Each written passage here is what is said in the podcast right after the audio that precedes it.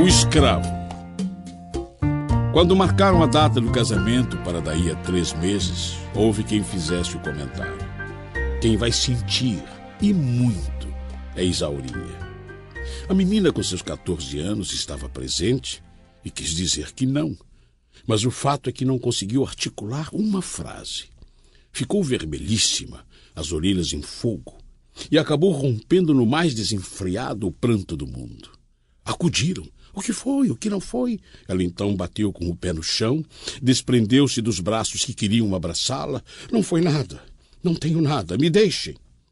Fugiu para o quarto. Trancou-se lá e na cama, de bruços, com as duas mãos crispadas no travesseiro, acabou de chorar. Uma coisa, porém, era evidentíssima. Ela estava assim porque o casamento de Marisa, já datado, iria separá-las. Isaurinha, na sua exasperação de menina, pensava até em morrer. Ela e Marisa eram mais unidas do que duas gêmeas, embora a outra fosse mais velha seis anos. Depois a própria Marisa veio ralhar amorosamente. Ora, Isaurinha, não seja assim, que bobagem. E a outra ressentida. Não me amola, não me aborrece, que coisa!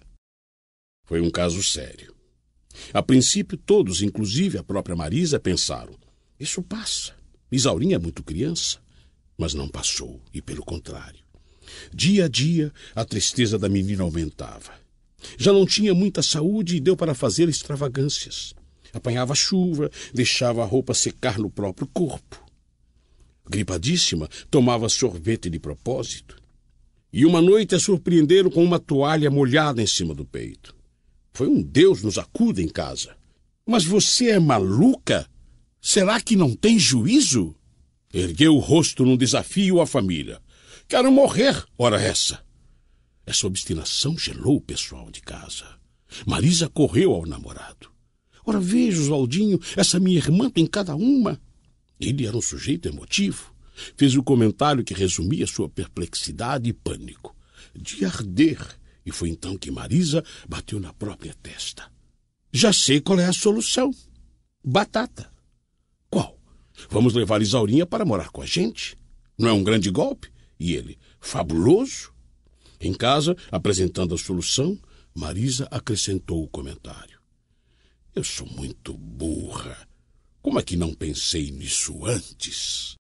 Toda a família achou que sim. Achou que era uma ideia luminosa. A própria Isaurinha rendeu-se incondicionalmente. Exclamou ante a perspectiva de morar com a irmã. Que alinhado! Mas Oswaldinho em casa, conversando com sua mãe, Dona Gilberta, antiga parteira, com ideias muito precisas, sobretudo, foi rotunda. Não é negócio. Eu não aprovo. O filho caiu das nuvens. Não aprova como? A senhora é um espírito de porco, hein, mamãe? Ora! A velha insistiu, ponderou. Meu filho, na minha profissão, tenho visto muita coisa, coisas do arco da velha. E te digo mais: esse negócio de cunhado e cunhado morando junto não dá certo. Não é negócio. Francamente. Mas claro, onde já se viu? Isaurinha é um perigo, uma belezinha. Oswaldinho perdeu de vez a paciência. Chega, mamãe, chega! Imagine, meu Deus do céu, uma criança, uma menina. E a velha parteira. Pode ser criança, menina e diabo. Mas toma cuidado. Mais tarde, quando chegou na casa da noiva, Oswaldinho teve uma curiosidade nova ao olhar para Isaurinha. De fato, achou que era muito cheia de corpo, de uma graça talvez mais fresca e mais ágil que a própria Marisa. Mas Dona Gilberta era, como o próprio filho admitia ou proclamava, um espírito de porco. Sempre que visitava a família de Marisa, voltava com uma série de observações. Assimilara a gíria corrente e dizia: Tua cunhada é um pirãozinho, meu filho. Está cada vez mais bonita. Ele não dizia nada, nem convinha. Mas de vez em quando surpreendia-se, pensando em Isaurinha.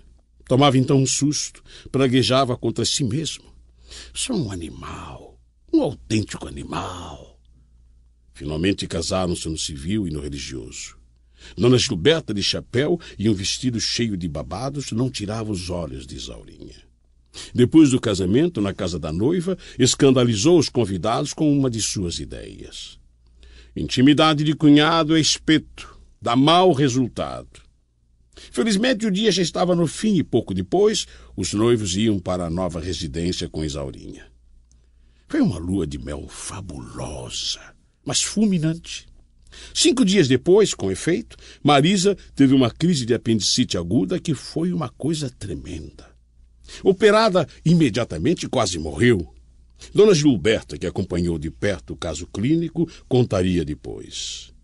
Vi as coisas pretas. Quem ficou com Marisa dia e noite foi sua mãe.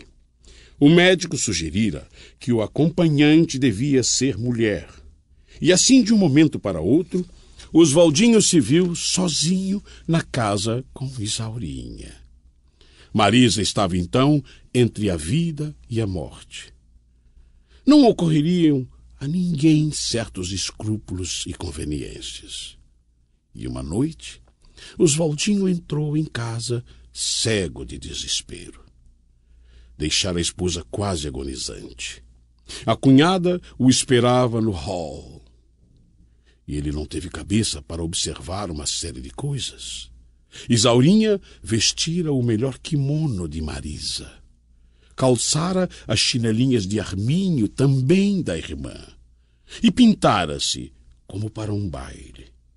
Vendo Isaurinha, ele que lutava contra os próprios nervos, não se conteve. Chorou como um menino abraçado à cunhada. Ela chorou também e por alguns momentos experimentaram ambos o sentimento da morte. Oswaldinho só dizia: Ela vai morrer! Ela vai morrer!